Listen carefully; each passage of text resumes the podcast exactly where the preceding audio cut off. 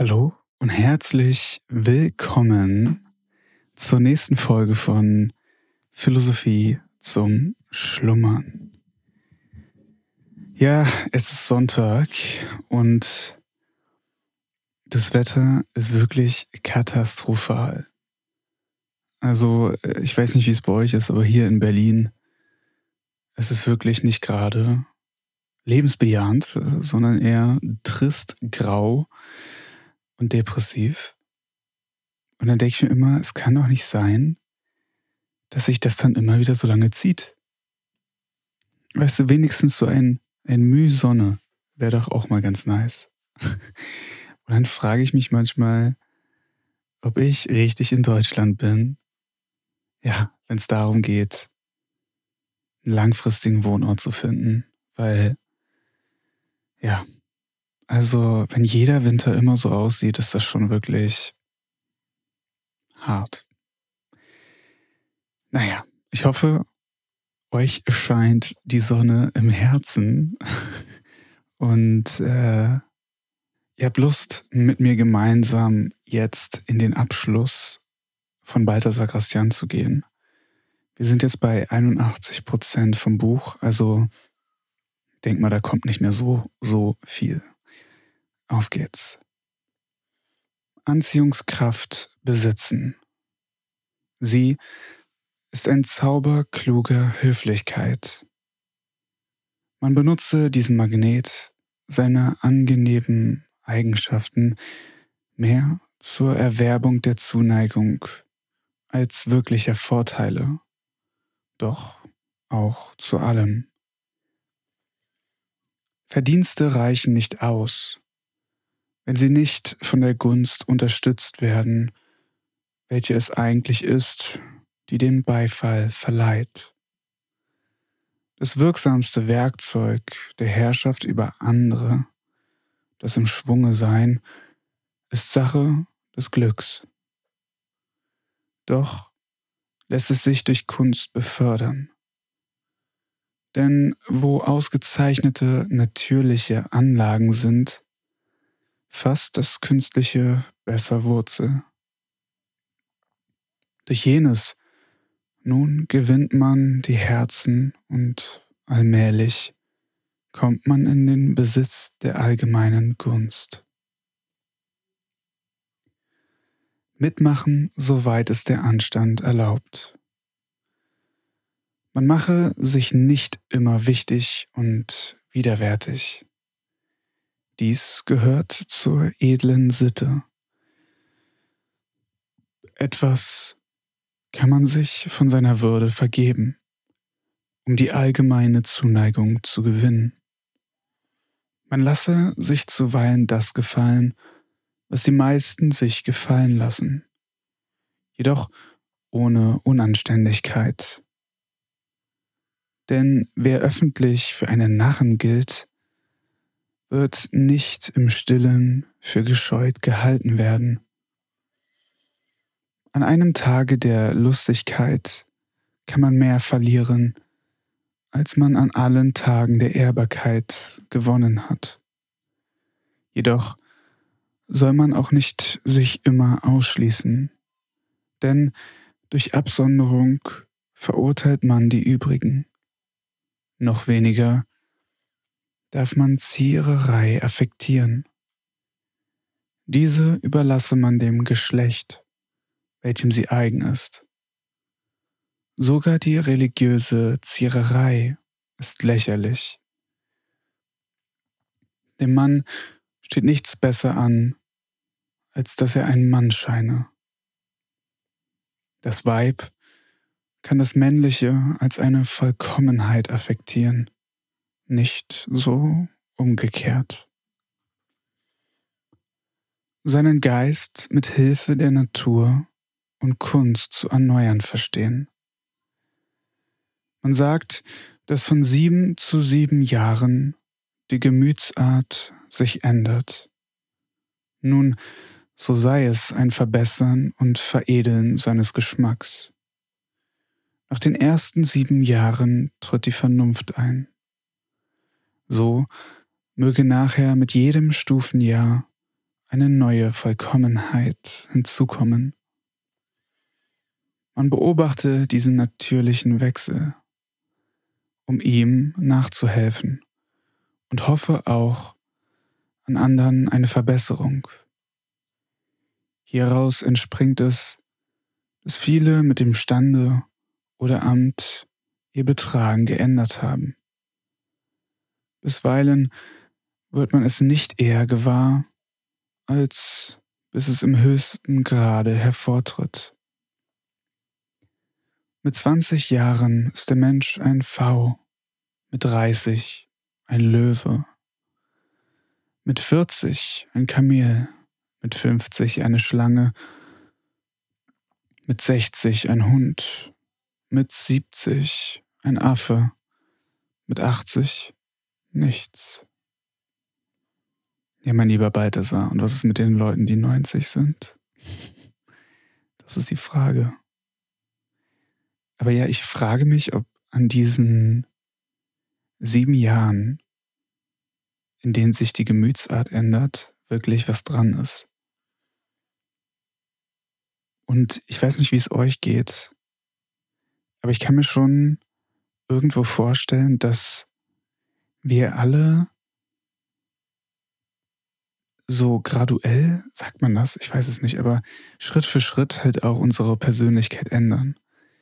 Und bei mir kam das jetzt zum Beispiel auch relativ schnell, würde ich sagen, so einen Umbruch zu haben von, sag ich mal, dieser jugendlichen Leichtigkeit hin zu eher Dingen sich widmen, auf die man persönlich mehr Lust hat. Ne? Also weniger feiern, weniger Alkohol und, und, und, und, und. Da gibt es ja alle möglichen Sachen, die man ja mit jugendlichem Leichtsinn verknüpft und mehr auf Sachen sich zu fokussieren, die einem wirklich Freude bereiten. Ne? Also auch beispielsweise mal ein Buch zu lesen äh, und eben darauf sich zu fokussieren, auf das, was man selber will. Um euch ein anderes Beispiel zu geben, beispielsweise auch Nein sagen zu können, wenn man beispielsweise nicht Lust hat, irgendwas zu machen, wo man früher vielleicht Ja gesagt hätte. Weiter geht's. Zu prunken, verstehen. Es ist die Glanzbeleuchtung der Talente. Für jedes derselben kommt eine günstige Zeit. Die benutze man, denn nicht jeder Tag wird der des Triumphs sein. Es gibt Prachtmenschen, in welchen schon das Geringe sehr, das Bedeutende zum Erstaunen glänzt. Gesellt sich zu ausgezeichneten Gaben die Fähigkeit, damit zu prunken, so erlange sie den Ruf eines Wunders. Es gibt prunkende Nationen, und die spanische ist es im höchsten Grad. Erst das Licht ließ die Pracht der Schöpfung hervortreten.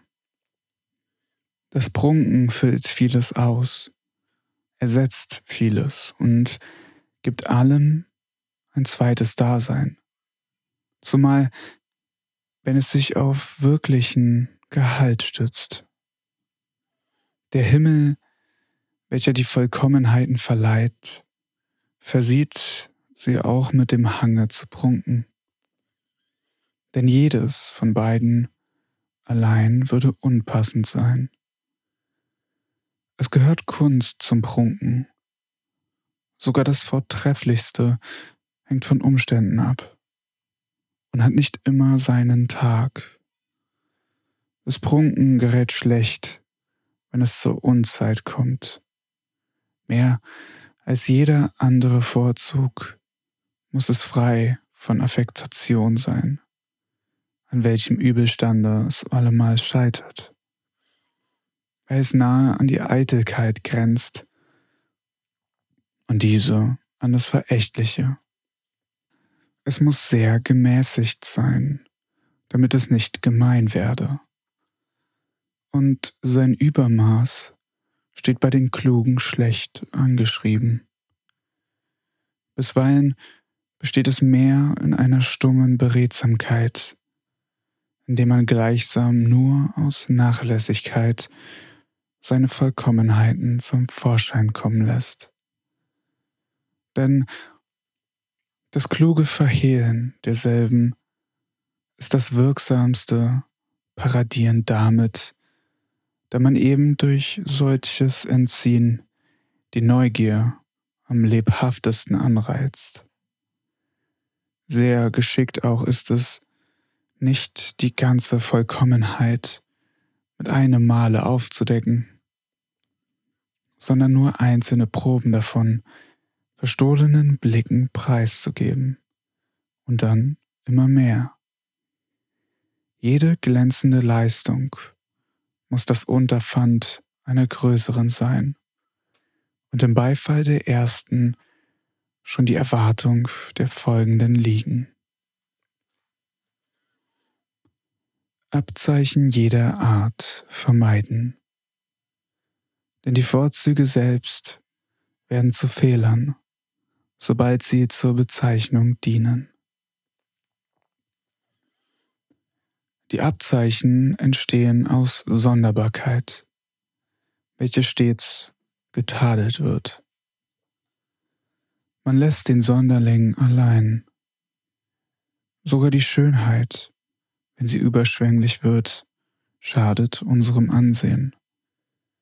Denn indem sie die Augen auf sich zieht, beleidigt sie. Wie viel mehr werden Sonderbarkeiten, die schon an sich in schlechten Ruf stehen, nachteilig wirken, Dennoch wollen einige sogar durch Laster allgemein bekannt sein und suchen in der Verworrenheit der Auszeichnung, um einer so ehrlosen Ehre teilhaft zu werden. Selbst in der Einsicht kann das Übermaß in Geschwätz ausarten. Dem Widersprecher nicht widersprechen. Man muss unterscheiden, ob dem Widerspruch aus List oder aus Gemeinheit entspringt. Es ist nicht immer Eigensinn, sondern bisweilen ein Kunstgriff. Denn sei man aufmerksam, sich im ersten Fall nicht in Verwicklungen, im anderen nicht ins Verderben ziehen zu lassen. Keine Sorgfalt ist besser angewandt als die gegen Spione. Gegen die Dietriche der Seelen ist die beste Gegenlist, den Schlüssel der Vorsicht inwendig stecken zu lassen. Ich finde auch interessant den Satz Dietrich der Seele. Weiter geht's. Ein Biedermann sein mit dem redlichen Verfahren ist es zu Ende. Verpflichtungen werden nicht anerkannt. Ein gegenseitiges, lobenwertes Benehmen findet sich selten. Vielmehr erhält der beste Dienst den schlimmsten Lohn. Und so ist heutzutage der Brauch der ganzen Welt. Es gibt ganze Nationen, die zur Schlechtigkeit geneigt sind. Bei der einen hat man stets den Verrat, bei der anderen den Unbestand, bei der dritten den Betrug zu fürchten. Allein das schlechte Benehmen anderer sei für uns kein Gegenstand der Nachahmung, sondern der Vorsicht. Die Gefahr dabei ist, dass der Anblick jener nichtswürdigen Verfahrensweisen auch unsere Redlichkeit erschüttere. Aber der Biedermann vergisst nie über das, was die anderen sind, wer er ist. Gunst bei den Einsichtigen finden. Das laue Ja eines außerordentlichen Mannes ist höher zu schätzen als der ganz allgemeine Beifall. Denn aus den Weisen spricht Einsicht, und daher gibt ihr Lob eine unversiegbare Zufriedenheit.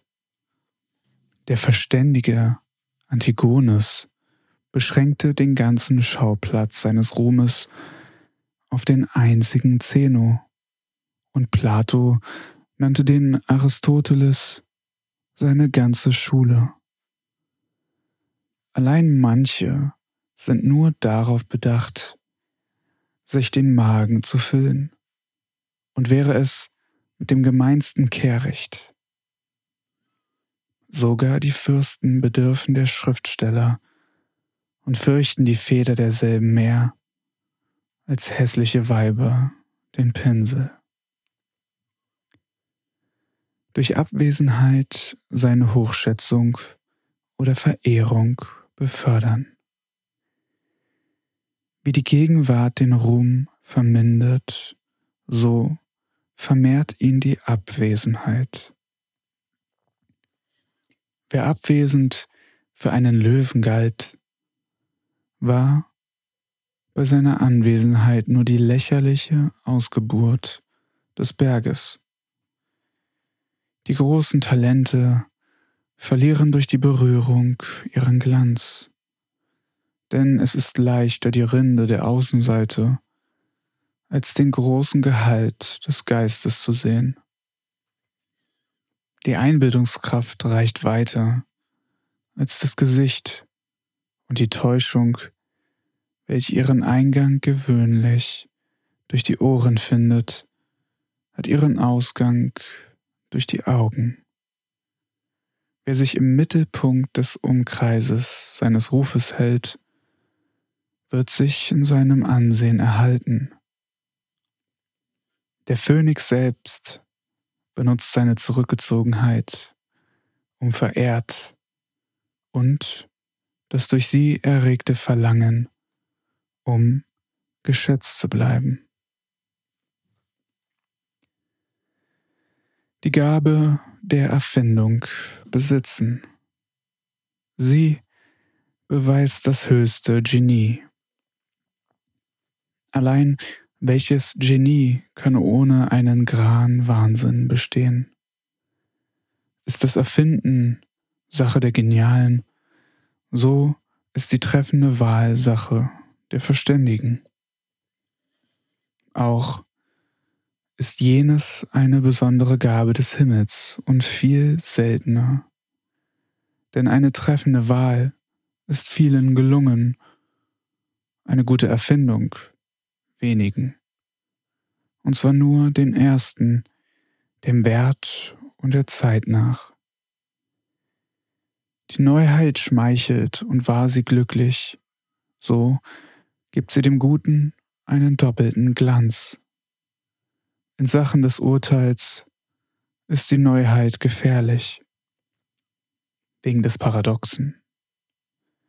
In Sachen des Genies aber löblich, Jedoch, wenn gelungen, verdient die eine wie die andere Beifall. Ist auch interessant, ne? Wenn man sagt, dass Genies einen geraden Wahnsinn haben müssen. Und ich finde, da muss ich immer an Elon Musk, Steve Jobs und so weiter denken, weil meiner Meinung nach da immer ja diese Prise Wahnsinn in den Leuten enthalten ist. Weiter geht's. Man sei nicht zudringlich. So wird man nicht zurückgesetzt werden. Man setze selbst den Wert auf sich, wenn die anderen es sollen. Eher sei man karg als freigebig mit seiner Person. Ersehnt komme man an, da wird man wohl empfangen werden. Nie komme man ungerufen und gehe nur, wenn man gesandt wird. Wer aus freien Stücken etwas unternimmt, wird, wenn es schlecht abläuft, den ganzen Willen, den ganzen Unwillen auf sich laden. Läuft es hingegen gut ab, weiß man es ihm doch nicht dank. Der Zudringliche wird mit Geringschätzung und Wegwerfung aller Art überhäuft. Eben deshalb, weil er sich mit Unverschämtheit eindrängte, wird er mit Beschämung fortgeschickt. Ja, und damit sind wir wieder am Ende dieser Folge angekommen. Ich hoffe, euch hat's gefallen und ich würde mich freuen, wenn ihr nächste Woche wieder dabei seid. Bis bald.